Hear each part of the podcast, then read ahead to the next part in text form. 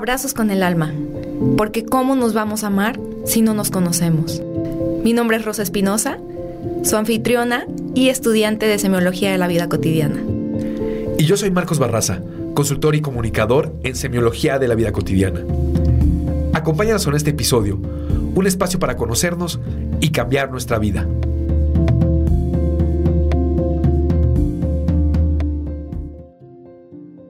Bienvenidos a nuestro episodio número 28, la influencia del arte en nuestra vida cotidiana. El día de hoy estamos de manteles largos, tenemos a más invitados, no es nada más uno, son dos. ¡Qué emoción, qué emoción! ¡Uh! Y va a estar buenísimo el tema, no saben, son unos invitadazos. Yo me presento, si esta es la primera vez que estás escuchando este podcast, soy Rosa Espinosa y soy estudiante de la tercera generación del Colegio de Semiología de la Vida Cotidiana. Y como siempre, está a mi lado el buen experto y el buen Marquitos. ¿Qué tal? Bienvenidos. Aquí estamos, yo soy Marcos Barraza, consultor y comunicador en semiología de la vida cotidiana, otorgando un poco de sentido de lo que nos sucede en la vida cotidiana para elevar nuestra calidad de vida. Y hoy es un día no menos eh, importante, maravilloso, el tema que traemos hoy con respecto a la cultura en la vida cotidiana va a ser, está siendo descomunal desde antes de entrar al aire. Entonces, eh, muchas gracias, ya llevamos medio programa aquí afuera. Así que hemos decidido invitarlos. Bienvenidos. Bienvenidos. Les presento a nuestros eh, invitados. Uno de ellos es, bueno, empezamos por las mujeres. Ella es Sandra Geneviere y es actriz egresada del Instituto de Desarrollo Artístico IDEA, que está aquí en Guadalajara, por cierto. Es coordinadora infantil por cinco años y coordinadora general por siete años del mismo instituto. Numerosas obras de teatro y comedia musical, entre esas una participación con una producción de Nueva York, participaciones en series como El Señor de los Cielos y protagonizó una película al lado de Don Eric del Castillo. Bienvenida, Sandra. Gracias. Y también tenemos a Octavio. Octavio es director general del Instituto de Desarrollo Artístico, IDEA, hijo de la fundadora del instituto, la primera actriz, Ofelia Cano.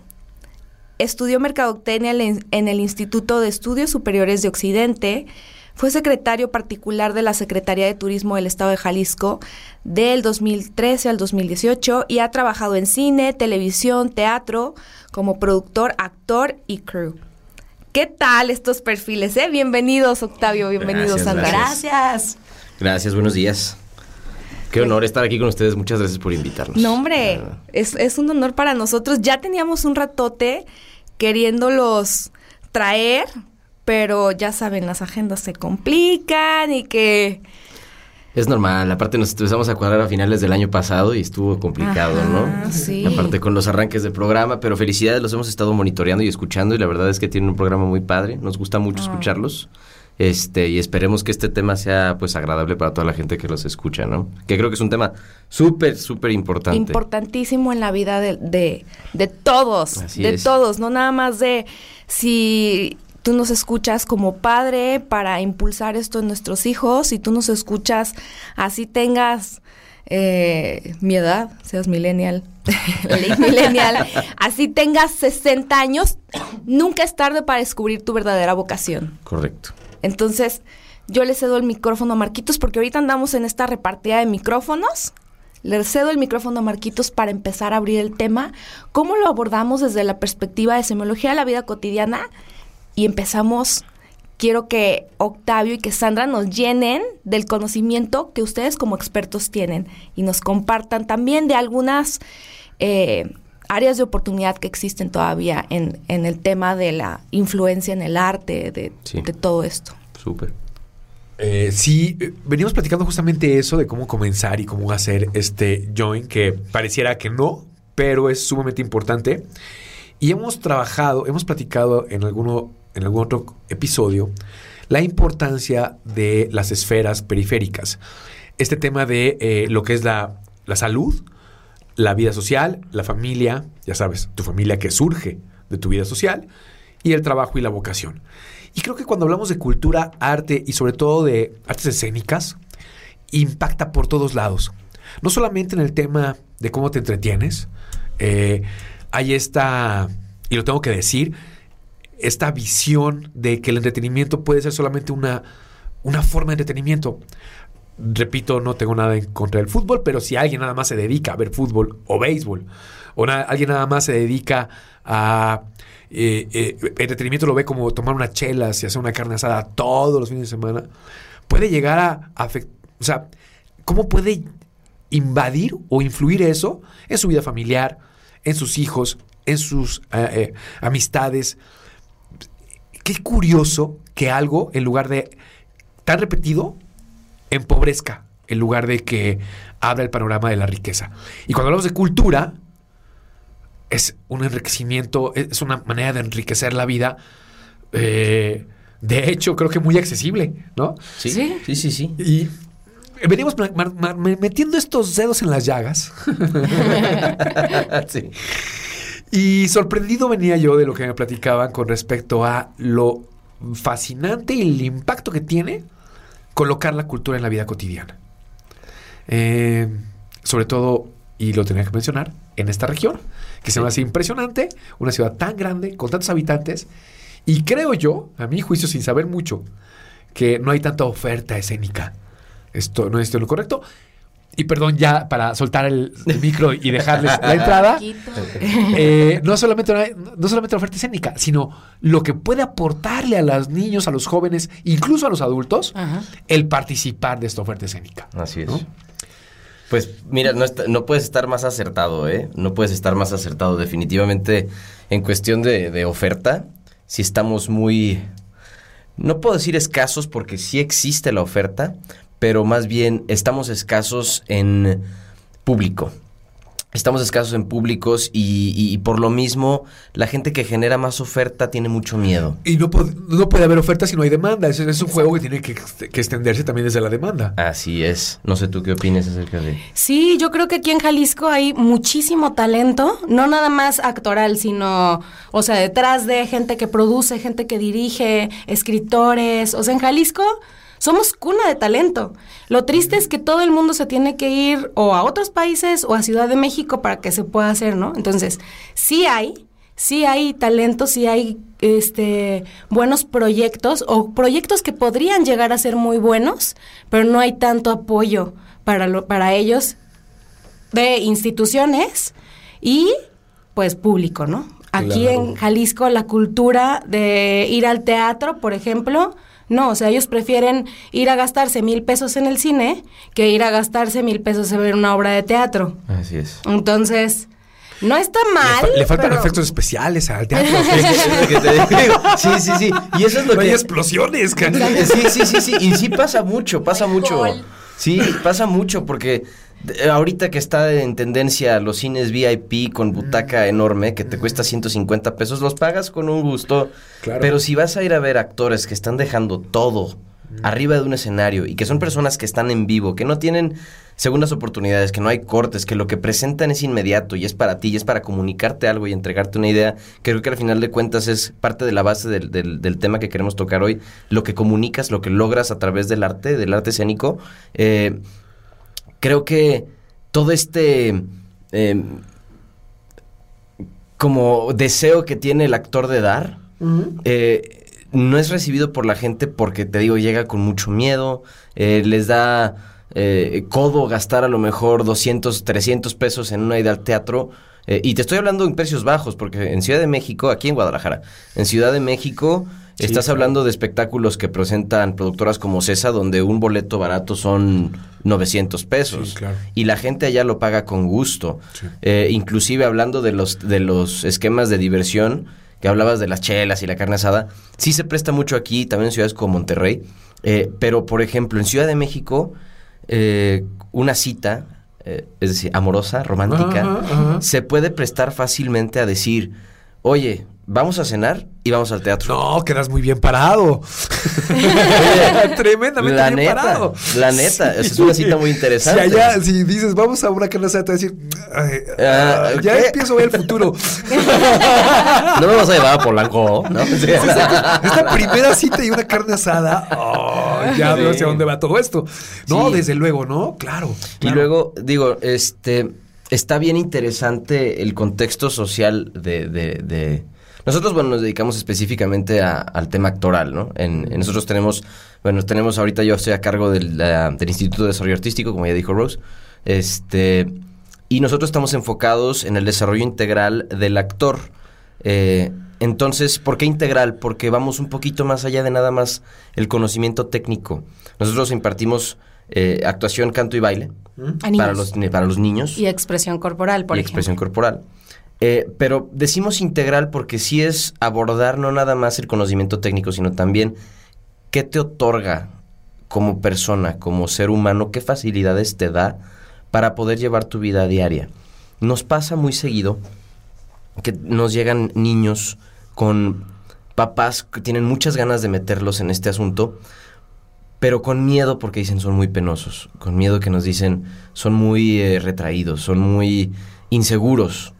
Y nosotros casi casi que nos falta ah, nos falta agregarlo en nuestro yo creo que en nuestro modo de operandi es este garantizarles que en un mes de trabajo, un mes de estar yendo a la escuela eh, y no lo digo como comercial, lo digo porque es en serio, un mes de estar ambientado en este medio, de estar empezando a llevar estas materias que te hacen confrontarte no nada más con un público, sino contigo mismo, con tus miedos, Sí. con tus inseguridades, adentrarte un poquito a lo que yo sé hacer, lo que no sé hacer, lo que me, lo que me genera conflicto, te obliga en automático a cambiar como un switch en tu cabeza, que es como, no hay problema, todos tienen que hacerlo, todos lo pueden hacer y yo también puedo hacerlo. Eh, eh, Es, es muy curioso lo que menciona. Nosotros hablamos mucho de la confianza ontológica. ¿Qué significa esto? La confianza radial en todo lo que involucra mi vida, ¿no? En la vida de las personas. Y lo mencionabas, platicábamos hace rato de una anécdota de, de una gran amiga mía que juraba, eh, decía que era muy tímida, que ella era no lo va con nadie. de hecho, se llevaba con pocas personas. Le costaba mucho trabajo el abrirse al público. Eh, fue muy impresionante porque yo la conocí dando una conferencia impresionante, ¿no? Me dice, no, pues yo de, en la prepa y la universidad dije, yo tengo que hacer algo. Y se metió a bailar, cantar y actuar. Y dijo, es la mejor manera para... Y no, no, no, rompe plaza, ¿no? Este, el tema es, te da mucho poder expresar... eh, primero, la escuela es un lugar de entrenamiento. Ahí es donde te pueden abuchar. no sale tan caro, ¿no? Sí, sí, sí. y puedes entrenar y entrenar y entrenar y sacar talentos que no conocías. Sobre todo estos talentos corporales que materia prima eres tú. Es muy impresionante. Eh, hablaban ahorita, mencionaban que había que mencionar que era muy bueno para colocarlo en los niños, que cambiaba la visión de los niños. Mencionaste algo que me dejó, me dejó dándole vueltas ahorita con respecto a que eh, a- hacia los niños mucho menos, más inocentes. Más inocente, sí. ¿Me puedes desdoblar este esquema? Tú, entra un muchacho. Entiendo que si el entretenimiento nada más es mi tablet, la tablet del Ajá, en este caso el niño, ¿no? O los videojuegos, El- que está bien, que yo, yo amo los videojuegos y amo la tecnología, Sí, o sea, sí. está muy Ajá. bien. Eh, pero si aparte le colocas otro tipo de entretenimiento como ir a hacer, imagino que es deporte, cultura, eh, leer, o sea, todo lo que involucra el arte escénico, Todo eso. le, le baja la, la... ¿Qué es esto de la inocencia? infa- eh, el- la inocencia de un actor escénico. Ajá, de un artista. Sí, es- gracias. Sí. Esa es la palabra. De hecho, o sea, en general, y esto es algo que me lo han dicho las mamás. Yo tengo mucho contacto con las mamás y, y me, im- me ha impactado que no una, o sea, varias mamás me han dicho eso. Estoy, este, ahora sí que contentísima de saber que mi hijo está preparándose de esta manera en las artes, porque me toca ver cuando van a la casa, o sea, eso dicen las mamás, ¿no? Cuando van a la casa, este, compañeritas de, sus hijos, ¿no? O, o ahí están.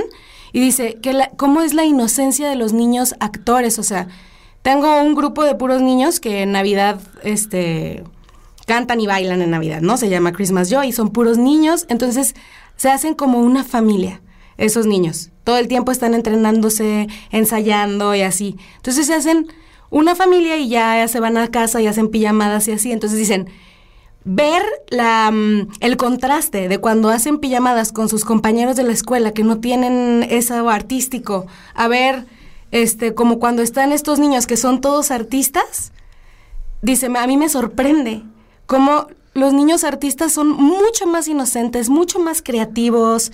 Eh, o sea, si no tienen algo que hacer, o no, no tienen la necesidad de estar en contacto con la tecnología, o sea, encuentran cosas que hacer. Eh, están cantando, están... están ajá, como mucho más inocentes. ¿Resuelven el ocio de una manera distinta? ¿Será eso? Exacto, eso. Esa es la. Porque los demás, los otros niños pueden estar más de que, ay, sí, entonces hay que grabar puros TikToks, que no está mal, está padre, ¿no? O sea, Depende de los pero- sí, depende de los TikToks. Es que es la edad del TikTok, A está ver, cañón. tu tablet, a ver, o sea, como otro tipo de cosas, pues, y hay niños, y ay, a mí me gusta tal, o sea, digo, ¿qué pasa, pues? Pero... Ya sabes, decía- decían los, los, los, los maestros curas, el ocio es la madre de todos los vicios. Sí. Y acá están los niños artistas que están por lo general en ensayos, entrenándose y como dices tú es tan completo porque hacen ejercicio, ¿no? En todas las clases son corporales. Claro. Entonces entras en conocimiento y en control de tu cuerpo. Leen, porque todos sus libretos los tienen que leer, porque tienen que estudiar, porque se tienen que preparar y tienen que hacer análisis de los personajes a los que van a interpretar. claro. Entonces también aprenden a un poquito como de psicología, ¿no? O sea, la de- perspectiva de una vida solo la, solo la de ellos, ¿no? Sino un contraste distinto a su personalidad. Son como ventanas, Ajá. ¿sabes? Tienen oportunidades de asomarse a vidas que son totalmente diferentes a las de ellos. Y que a lo mejor, digo, si lo quieres ver ya de- desde un panorama un poco más místico, este te asomas un poquito a la esencia de otra persona y a lo mejor con eso te quitas como estigmas en el momento que llegas a conocer a alguien. Nos pasó, nos pasó en, en Navidad con los niños que, que- que cantan en Navidad, que es el grupito que tenemos. eh, fuimos a un asilo de ancianos.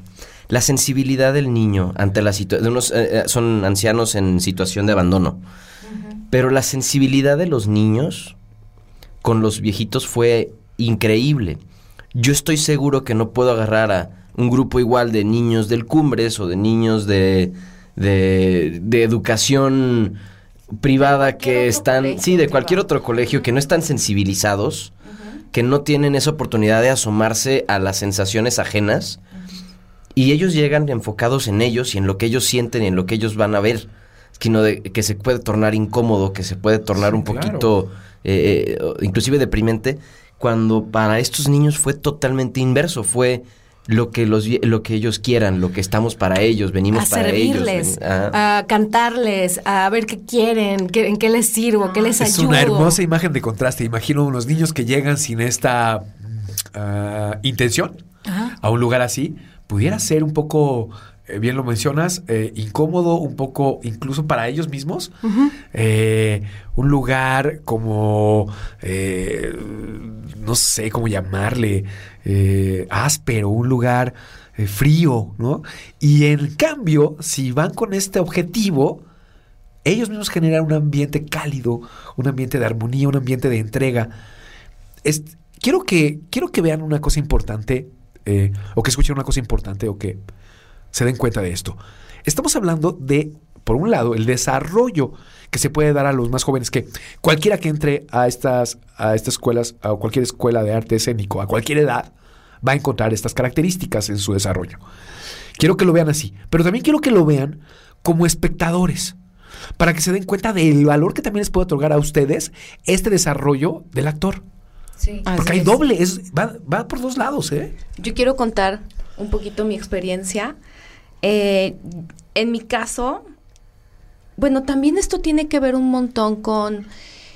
Me acuerdo que hace poco alguien preguntaba en el grupo de mamis que tengo, ya saben que tengo ahí un grupo en Face y también tengo una página en Instagram, y una mami preguntaba, díganme actividades extracurriculares a las cuales pueda meter yo a mi hijo.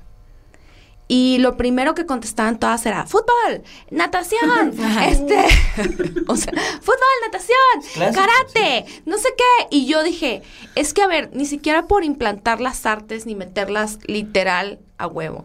Pero aquí el punto es, ¿conoces a tu hijo? O sea, tu hijo tiene motricidad como para que lo metas a dominar una pelota. O sea, yo nunca fui motriz, nunca. Y mis papás insistían y me metían al maldito fútbol y me metían al boli y le, o sea, cuando sacaba, sacaba para atrás y me decían, güey, pues volteate. Entonces me volteaba y sacaba otra vez para atrás. O sea, era un pinche desmadre, ¿no?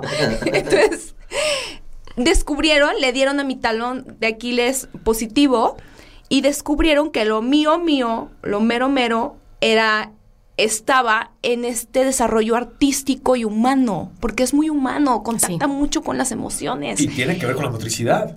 Sí, tiene que ver O sea, con la sí motricidad. pega Imagínate, motricidad. al punto sí, en que llegué a tener cuadritos, ¿no? Bailando, bailando jazz, estando aquí en el TEC de Monterrey, en el ensamble, que es un súper, hiper espectáculo. No saben cómo Sí. nos forman Súper, aquí. súper admirable, ¿eh? Está admi- o sea, Sí. no saben lo que le meten. De hecho, estamos platicando que ahorita vamos a ir a ese tema, o sea, en cuáles son como las carencias o las áreas de oportunidad que vemos aquí en Jalisco y en general en México y cómo podríamos a lo mejor apoyar un poquito más este tema. Entonces, a ver, esta es mi perspectiva, ¿no? Hay que conocer el perfil de sus hijos, Exacto. hay que conocer qué es lo que les gusta. También, obviamente, si tienes a un hijo muy motriz, como en mi caso, Dana, que fue alumna de ustedes, Sí. Que espero vuelva. Pero a Dana le, o sea, ese tema del, wow, voy a estar en un stage y también me encanta el reconocimiento, o sea, todas estas fuentes de amor que te puede proporcionar simplemente hacer una actividad extracurricular como esta. Oh, sí. Es algo increíble. Y a mí me gustaría, Octavio, veníamos platicando también el tema de dónde viene el arte. O sea, vámonos un poquito para atrás, regresémonos. Un poquito, un muchito. Pero Un muchito. sí, pero en este contexto importante, porque quisiera que, que- que te, que te enfocaras en el tema de por qué la sociedad ha separado la, lo ejecutivo de, de- del arte escénico. Esto es, tú eres mercadólogo y eso me- ahorita también me volvió a aprender. Dice, pues no solamente soy artista escénico, sino hay que comercializar el arte escénico. Hay que ponerle, no hay oferta, no hay demanda. Si no hay demanda, pues ¿cómo va a haber oferta? No parece ser negocio, no quieren que sea negocio. ¿Qué, qué onda con todo esto y desde dónde viene todo este asunto para abrir este contexto histórico? Mm, Mira, hablando específicamente, ahorita nos vamos a la historia, pero hablando específicamente de, de la comercialización del arte, yo creo que es algo complicado porque hay diferentes ideologías para esto, ¿no? Inclusive hay ideología que lo castiga el hecho de comercializar el arte. Y yo no lo veo así. A mí me gusta manejar como un punto medio. Es mi forma de ver las cosas. O sea, es castigan la Castigan comercialización del arte. Sí. Sí, lo veí. Yo lo vi en diseño, decían, el diseñador es un prostituto del arte. Sí. Porque no pinta. Eh, No pues, no soy pintorca. Sí, exactamente. Exactamente. O sea, quieren. Lo que pasa es que mucha ideología viene de fondo, es que el, el actor es místico y comunica, y el actor debe tener una responsabilidad de entregar eh, eh, emociones y entregar mensajes directos, lo cual es Sí, correcto y está bien. Eh, ahora, yo sí creo que debe de haber un punto donde el teatro también puede ser entretenimiento para ser recreacional, no nada más que sea un, una- un- un medio en el cual tengas que meterte en la esencia del ser humano para corregirla. Eh, entonces eso es algo que muchos debaten, que a lo mejor si me llegan a escuchar algunos de mis compañeros eh, eh, educadores eh, de otras escuelas, a lo mejor va a haber quien esté de acuerdo conmigo, va a haber quien difiera conmigo y está bien, pero yo me gusta, me gusta creerlo, entender como que debe ser un punto medio, porque yo lo que quiero es justo quitar este miedo. Yo creo que tenemos la responsabilidad, los educadores en el arte, de quitarles a los chavos o a los papás que quieren apoyar a los chavos el miedo de decir, uff, es que si se va a dedicar a esto, no va a poder vivir de esto, se va a morir de hambre. Y no es cierto. Podría sacar a la familia de la pobreza. Pues sí, también. no es broma. Pero no en es cualquier broma. cosa también se mueren de hambre algunos abogados. Exactamente. Eso. También contadores, abogados, doctores también se mueren de hambre si no, Exactamente. le- si no se aplican. Entonces, ¿por qué el tabú? Por, por un. Por A ver, un- que lo responda el Creo- experto. creo que tengo la respuesta porque yo lo viví en carne y hueso. Mi mamá es actriz de Televisa. Voy a decir Televisa porque no tengo otra... eh, em, No, no. eh, otro ejemplo, Referencia. otra referencia, pero creo que es la mejor referencia. Televisa como tal, lo que generó fue este estigma de malas ideas acerca de una profesión respetada. Respetada, bueno, y nos vamos a ir a la historia para eso, respetada en tiempos recientes, en donde el actor se comunica como, un- se, se da a entender como una persona experta en comunicación, ¿no? Em, Por sus malos manejos. por los malos manejos de una empresa. Por los malos manejos de una empresa, justamente. Es decir, te toca escuchar historias de prostitución en Televisa, historias de drogas, historias de... entonces, tiempos fue un monopolio. sí. Entonces todo el segmento está dominado por el precepto que una empresa inculcó.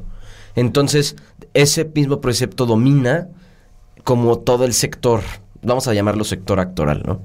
Entonces, Como si fuera sucio. Sí, como si fuera algo malo, sucio, tabú. Quiero ser actor. Si tú dices quiero ser actor, y ahí me acuerdo, y me pasó a mí, hijo de actriz. En secundaria, un amigo, bueno, un ex compañero mío de la prepa, de la secundaria, perdón, me dijo, quiero ser actor. Y yo como, como era en ese entonces, yo le dije, estás loco, güey, ¿cómo crees que vas a ser actor? O sea, tienes 14 años y ya te estás viendo sueños locos, sueños, eh, yo desde chiquito, ya minimizando, a pesar de ser hijo de actriz. Vale. Entonces, obviamente viene este crecimiento y empiezas a crecer dentro de este mismo sector y dices, pues bueno, sí estaba mal. Y no está mal querer desear las cosas ahorita. Él está dedicado al 100% a eso. Eh, eh, es Qué un bueno que no te hizo caso. excelente, sí, es un excelente actor, excelente cantante. Eh, igual luego le paso el link a Luja Duarte por si lo escucha. Luja es un talentazazazazo. Fue compañero mío y ahorita es súper, está destacando cañón. Y em, yo por eso digo que no hay que tenerle miedo, ¿no? Pero hablando de esto que decíamos de, de, de con la percepción del actor o del artista, te hablo específicamente del actor. Este es considerada una de las, una de las profesiones más viejas del mundo. Este, junto con otra. Junto, Sí, son dos. La- eh, es el actor y la prostitución. Son, eh, viene desde, lo- desde la época, de- desde Grecia. Eh, Tespis fue considerado el primer actor. Tespis es la primera persona que se subió a un escenario interpretando a otra persona. Ok. Este, y de hecho, Sócrates y Platón hablaban de los actores pestes. Decían, "Es- son personas a las cuales no podemos confiar, son personas que pueden hacer que sientas emociones que no son reales, que te suben y empiezan a expresar cosas para que tú no sientas cosas. Entonces, Sócrates y Platón inclusive pusieron el actor por debajo de las prostitutas. Porque las prostitutas por lo menos eran honestas en lo que hacían. Oye, qué curioso. Y, y- pero, pero levantaron sus teatros.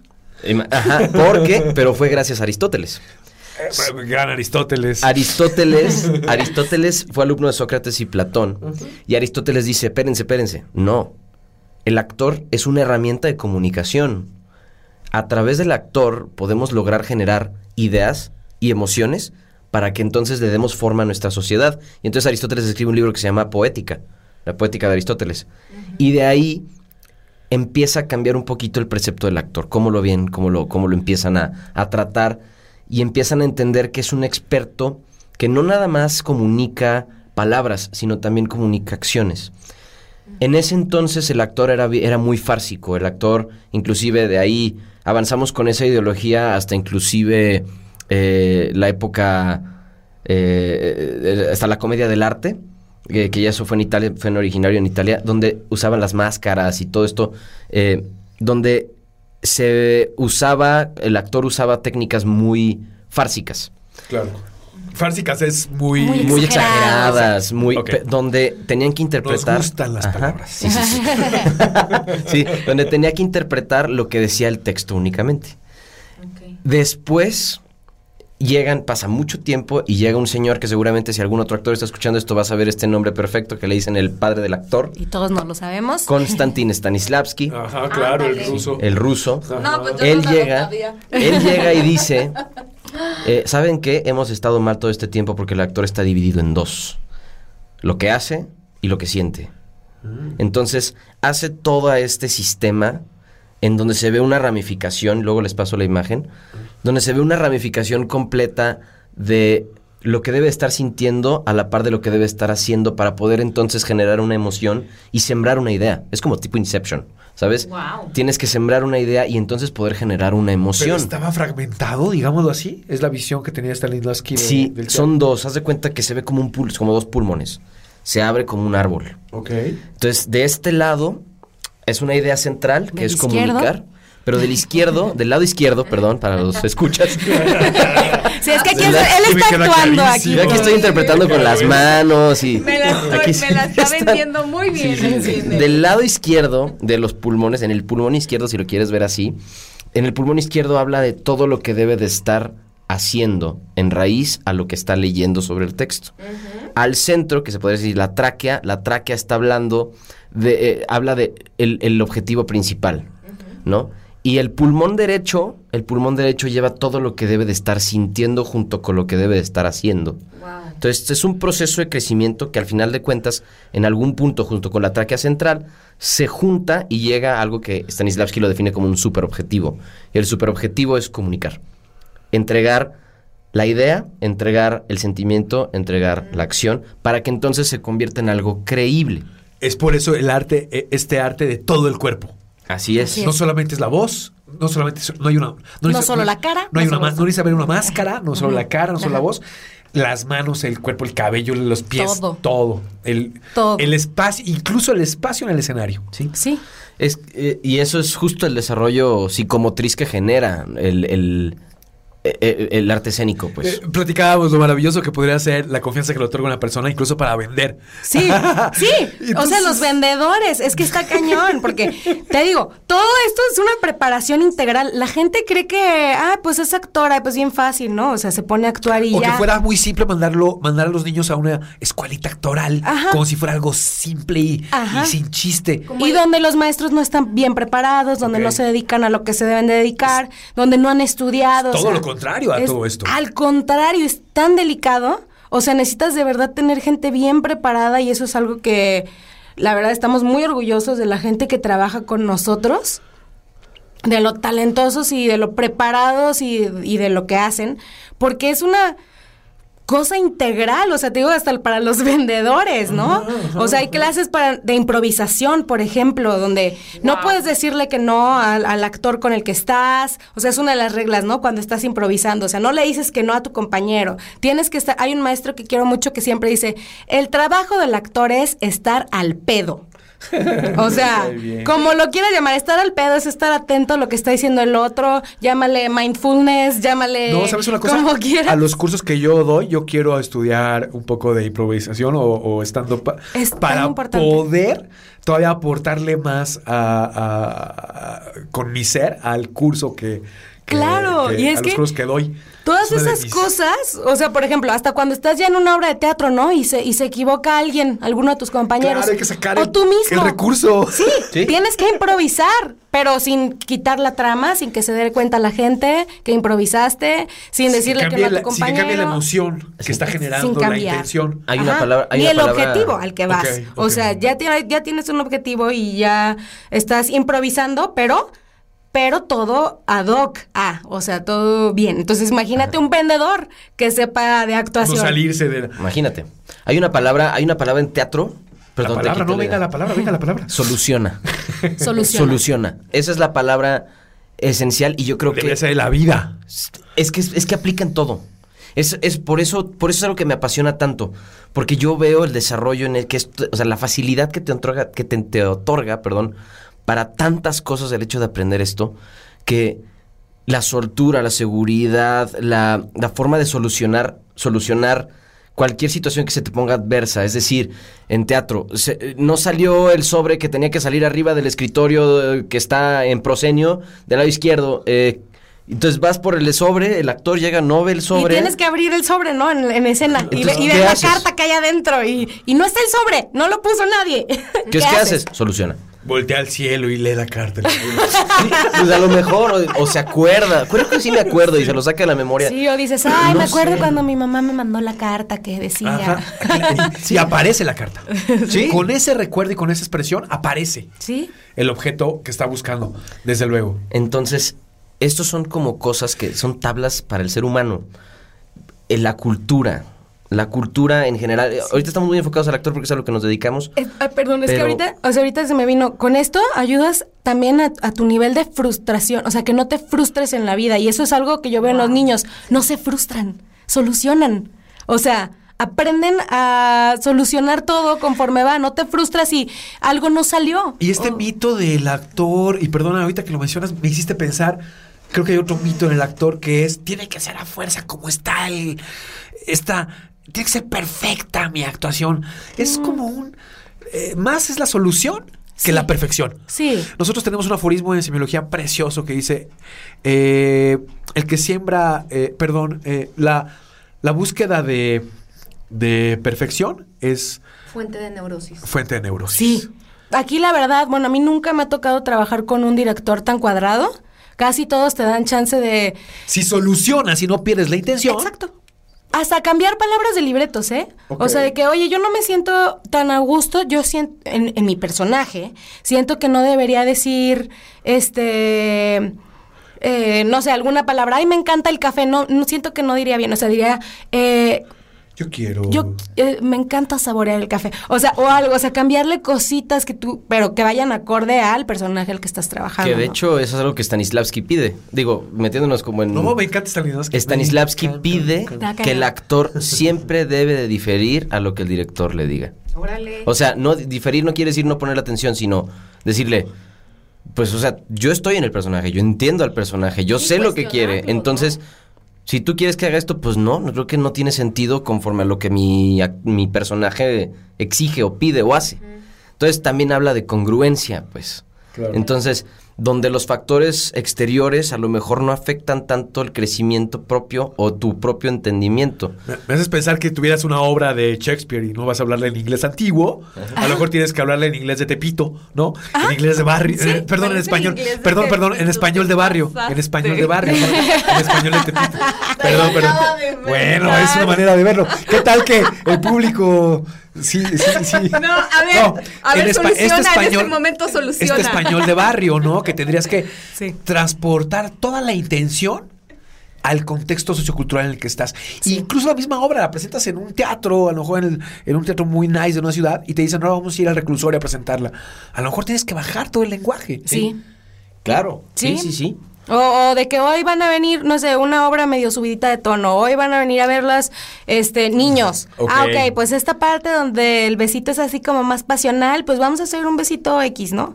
Este, esta palabra no se dice, esta grosería no se dice y listo. O cositas, pues todo se puede... Sin perder la, la La manifestación, esencia. porque necesitamos mandar un mensaje importante, eh, comunicar. Exacto. Yo le veo un montón de pros al, al arte y al arte escénico. Yo como buena exalumna del TEC de, y que participé en obras, estuve en musicales, para mí siempre fue un reto. O sea, siempre. Yo fui bailarina por muchos años, pero también veía a los cantantes y decía, wow, ¿cómo desarrollaron eso? Sí. ¿En qué momento? Y luego ves a los actores y también, o sea, yo que tengo una memoria de corto plazo, decía, ¿cómo desarrollan esa capacidad para aprenderse un guion? O sea, es esta esta arquitectura del cerebro que puedes llegar a desarrollar impresionante, que a unos se les da unas cosas y a otros se les dan otras, ¿no? Entonces, yo aquí le veo muchos beneficios, eh, le veo muchos pros, es por eso que metí a Dana a idea, o sea, y... ¿Cómo, yo- cómo viste tú a Dana durante el proceso? ¿Cómo la, o sea, cómo la sentiste a diferencia de no estar a estar? Y aparte, o sea, no era nada más en idea, ¿eh? Se llevaba idea a mi casa. Sí, Literal, era, ¿qué tal? Todo el día, Rey León, porque presentaban el Rey León cuando En Dana verano, estuvo sí. en, en idea en verano. Y era, mami, ponme la película. No, y lo- lo bailaba Lo la bailaba, lo sentía. Mamá, yo creo que a mí me van a dar a, a Mufasa. Cuando iba a hacer las audiciones, me van a dar a Mufasa, mamá. Y después llega y, soy una hiena. Y yo, Están padres las hienas. y yo, mi amor, échale ganas, te lo juro que, pues de poquito a poquito, mi amor, es la primera vez que estás en esto. Sí. Le encanta el baile, o sea, son sus meros moles. Ahorita me pesa muchísimo no tenerla, pero bueno, son otras circunstancias, es harina de otro costal. Pero sí, definitivamente las aplicaciones en la vida diaria de esto es impresionante. O sea, yo quisiera comenzar a cerrar este episodio. Lamentablemente se nos está Sí. acabando el tiempo. Pero yo quisiera comenzar a cerrar esto con, o sea, rutas de salida. ¿Cómo hacemos para que exista más conciencia y más cultura en cuanto a esto? Más demanda. Más demanda. O sea, estábamos platicando que Marcos y Octavio son de donde a las quesadillas Les eh, ponemos no ¿No les ponen Ponemos- queso? Sí, sí, sí. Para que veas lo, lo actorales que somos. Y las disfruto Sí. cual si fueran quesadillas. Ya sé, igual yo. Aquí no más que aquí no venden huitlacoches. que- Estábamos hablando de esto, ¿no? Y, y a mí, o sea, nos sorprende que aquí en Guadalajara no hay nada. Nada, nada a comparación de México. Ya no hablemos de México. ¿Qué pasa en otros países? O sea, yo estuve dando clases de eh, pintura. Yo soy, yo tengo otras habilidades artísticas también. Y estuve dando clases de pintura. Me gusta mucho la historia del arte plástico, pues. Y estuve dando clases de, de- de pintura en una escuelita aquí por la zona. Y la gente no le veía el valor. O sea, de plano llegaban mamás y decían, ay, es que ya lo tengo en karate, ya lo tengo en fútbol, lo tengo en todo. Pero el viernes a las 3 de la tarde no sé qué hacer con él. Entonces yo creo que lo voy a meter contigo. Y yo era, no, no, ese no es, es el que punto. Yo creo que las artes y los deportes son igual de importantes en la vida, o sea, Desde luego, no vamos a quitar el valor al deporte, claro. sí, claro, el deporte es importantísimo y pero yo creo que también todos los niños y bueno, y adultos también, no nomás deberíamos tener una preparación en el deporte, sino también algo en algo artístico. En canto, baile, eh, pintura, escultura, eh, música, todo, o sea, algo, algo del arte, algo Claro, que te sensibilice en alguna forma. Porque esto ligado desde la perspectiva de semiología de la vida cotidiana, Marcos, pues abarca, le pega a todas nuestras No, esferas. desde ¿no? luego. ¿Se acuerdan? Ah, Ahorita hablabas de la memoria, este, y ahorita hablabas de la música y, y- O sea, nuestro bebé que es mega musical. no, desper- despertar eh, el desarrollo intelectual te va a evitar eh, problemas eh, cere- de- degenerativos, cerebro degenerativos cuando estés grande, como el Alzheimer, el Parkinson Aparte. y otros tantos Claro. que vienen volando si nada más ves televisión en un sillón. O redes ¿Sabes sociales ahorita O ya. redes sociales. Que ya se comieron a la televisión. Yo, por ejemplo, veo algo muy claro en mi bebé. Y luego me dicen que por qué hablo tanto de familia y eso. Pero bueno, es lo que nos toca vivir, ¿no? es mi momento. Es el momento. Y es mi podcast. Ah, no sé qué. No. Y aquí hablo de lo que yo quiero. No, no, no, no. A ver, a mí me toca hacer la bufón de este cotorreo. A ver, no. Este, mi bebé, Santé, ¿vieron? Es impresionante. Yo no sé si ustedes también lo pueden percibir en niños más chiquitos. Sí. ¿Cómo la música se les da? O sea, bueno, el otro día Santé lo llevamos a las 2 de la mañana al hospital. Le dio una gastroenteritis viral así, pero que lo tumbó. Y a las 2 de la mañana, te lo juro, le iba escuchando yo mi buena música, Radiohead. Y el otro, así no me están viendo, pero lo voy a actuar aquí, iba así con la manita así. O sea, neta, Oh. iba bailando. y Manteniendo la rítmica. Dormido, Sintiéndose enfermo, mal y todo y pero bailando. bailando a Radiohead. Claro. impresionante. Yo decía, es que. Y escuchaba aparte que a los niños no se les. O sea, los niños aprenden por juego.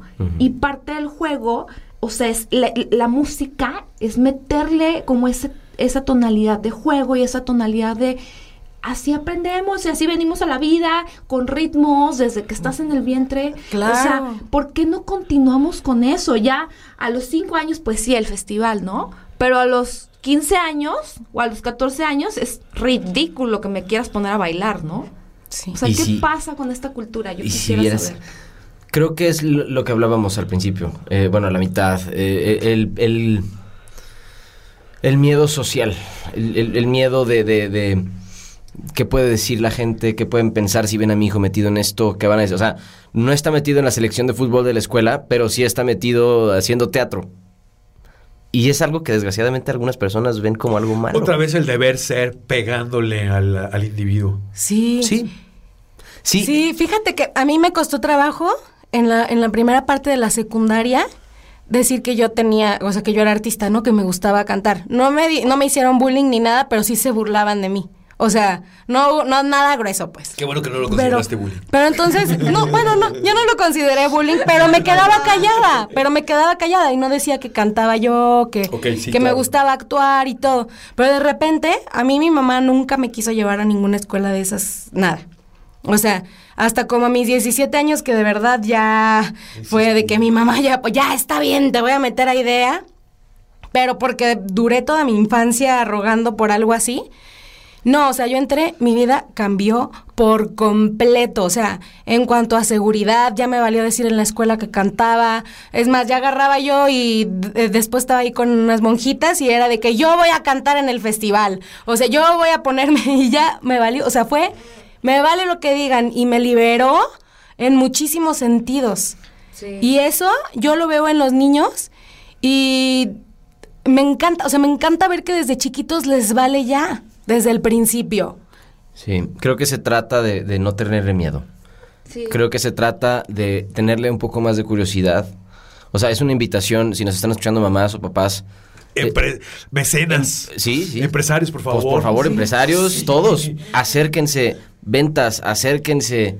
eh, si quieren Gobierno. dedicar gobierno, por favor, Sí, acérquense. sí. Si se quieren dedicar a, a que- a querer generar lazos, vínculos a través de la, del arte de la palabra, eh, eh, inclusive si quieres ser un buen orador, si quieres ser un buen, eh, alguien bueno para, para opinar, o sea, un, em, ¿cómo se llama? Debate, para bueno para debate. Para Eh, negociar. Para Sí. negociar, para poderte sentar enfrente de una persona y luego, luego leer a la persona y saber qué tipo de persona es, cómo se mueve, en qué está pensando. Bueno, no es, no es como Ser que seas- Sí, empático. no, sí, sí, sí, sí. generar como una empatía y saber Ser interpretar lo que estás viendo. Dicen, me quedé con esta frase alguna vez, dice, alguna vez escuché, el actor es el, el alumno de la gente. El actor es alumno de la gente, de todo mundo aprende, de todo mundo observa. Eh, y uno de los maestros más grandes de- del actor es eh, Chekhov, se apellida Chekhov, y él dice que el actor no solamente debe estudiar la palabra, debe estudiar la acción. Entonces, ¿para qué? Para lograr entonces transmitir un mensaje real y conciso. Y todo esto se aprende por añadidura una vez empezándote a entrar en el mundo del desenvolvimiento escénico.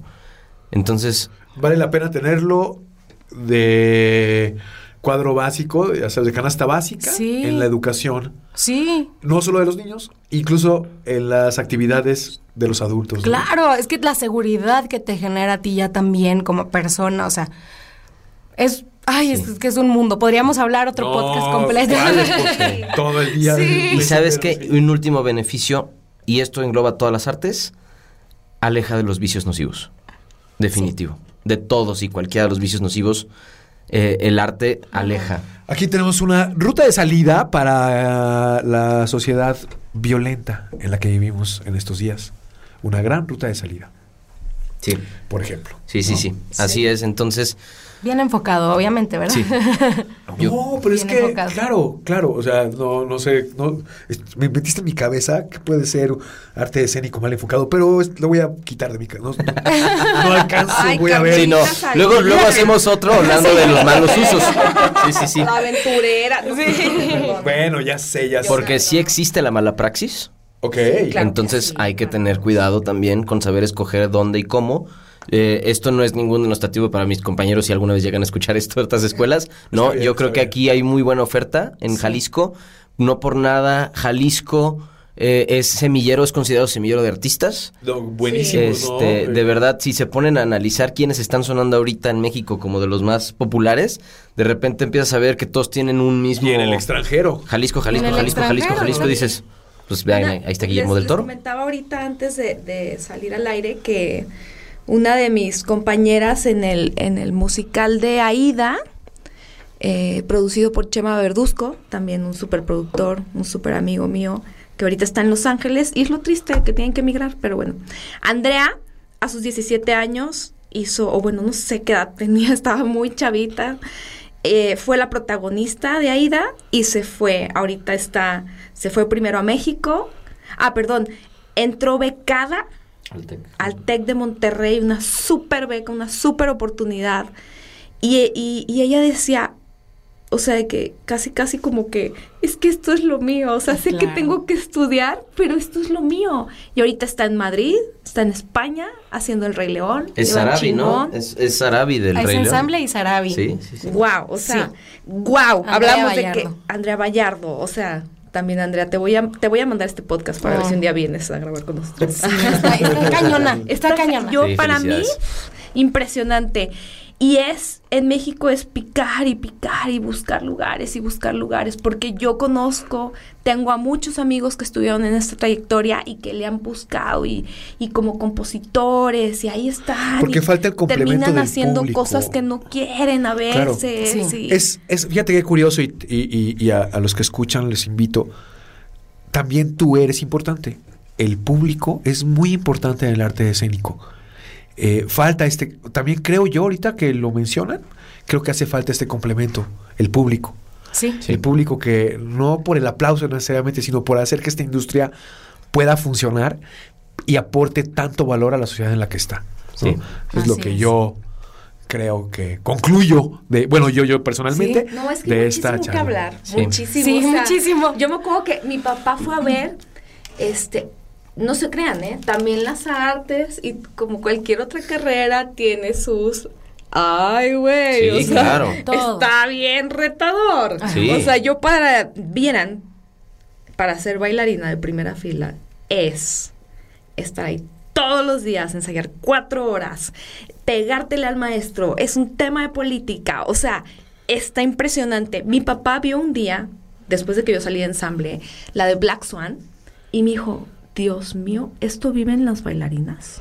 Uf. O sea, esa película es un claro ejemplo de que cuando algo te apasiona y quieres llegar, bueno, que ya es, es una es una atracción hacia la fama, hacia el poder, no sé qué, qué quería alcanzar eh, Natalie Portman en su interpretación, pero sí, muchos a veces nos vamos hacia ese lado oscuro, Sí. que no es la intención del podcast, no queremos hablar de esto, No. pero también está padre mencionarlo. No, no, no. ah, está- digo, el, el lado oscuro yo creo que Está en todas partes. está.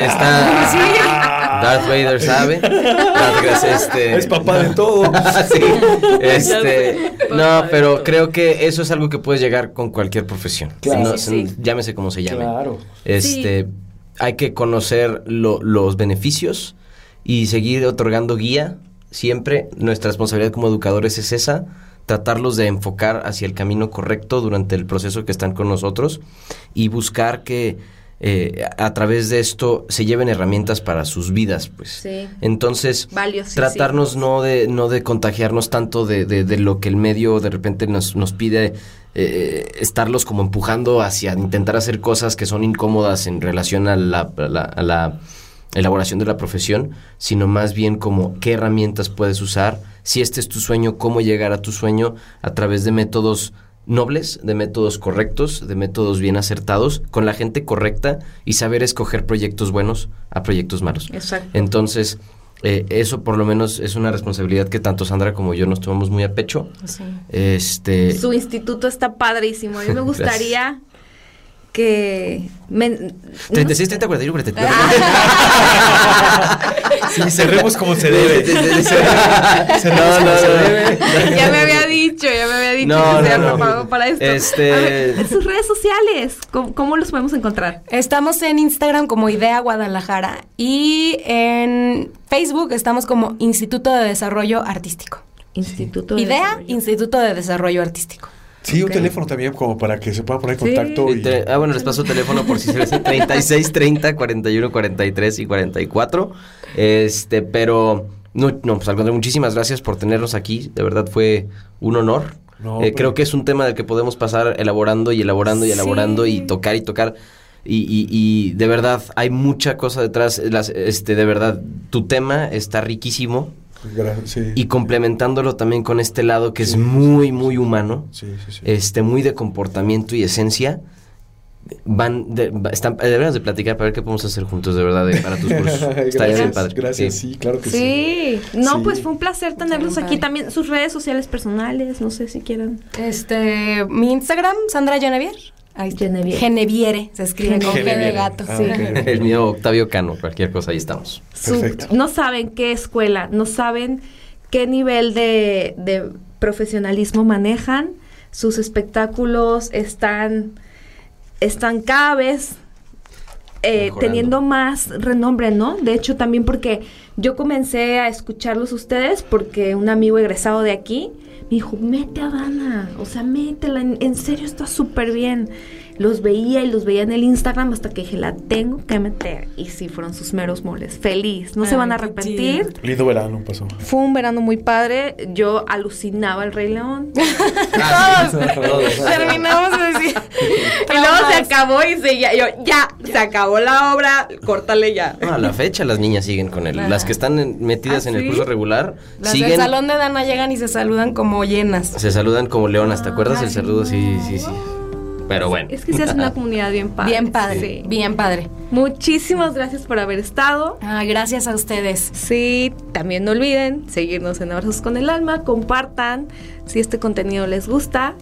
Como dice Ana, denle like, suscríbanse, no se suscriban, que eso no cuenta aquí, pero bueno. Y si no les gusta, mándenselo a alguien que les caiga mal. Sí, en teatros decimos, si les gustó, recomiéndenos. Si no, quédense callados para que otros caigan como ustedes.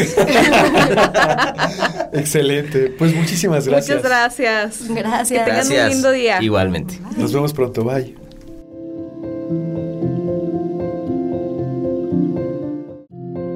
Abrazos con el alma. La plenitud se siembra en el alma.